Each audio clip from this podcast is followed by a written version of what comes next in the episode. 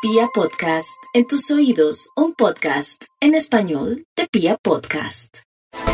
Aunque los acuarios viven en otro mundo, no pueden evitar que por ahora estén en la época de la visibilidad, un tiempo en donde sus acciones y sus iniciativas los llevan hacia los mejores destinos. Hay que aprovechar, hay que apalancar las oportunidades que se hacen manifiestas.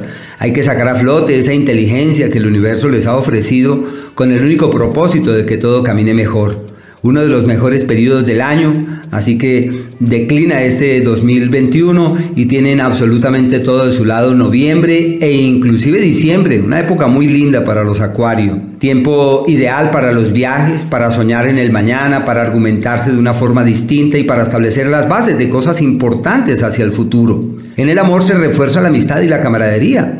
Así que hay que propiciar el diálogo, la hermandad, el abrazo, con todo y pandemia. Así que un tiempo propicio para encontrar nuevos cauces de coincidencia con la persona que se ama. Y es excelente para las amistades.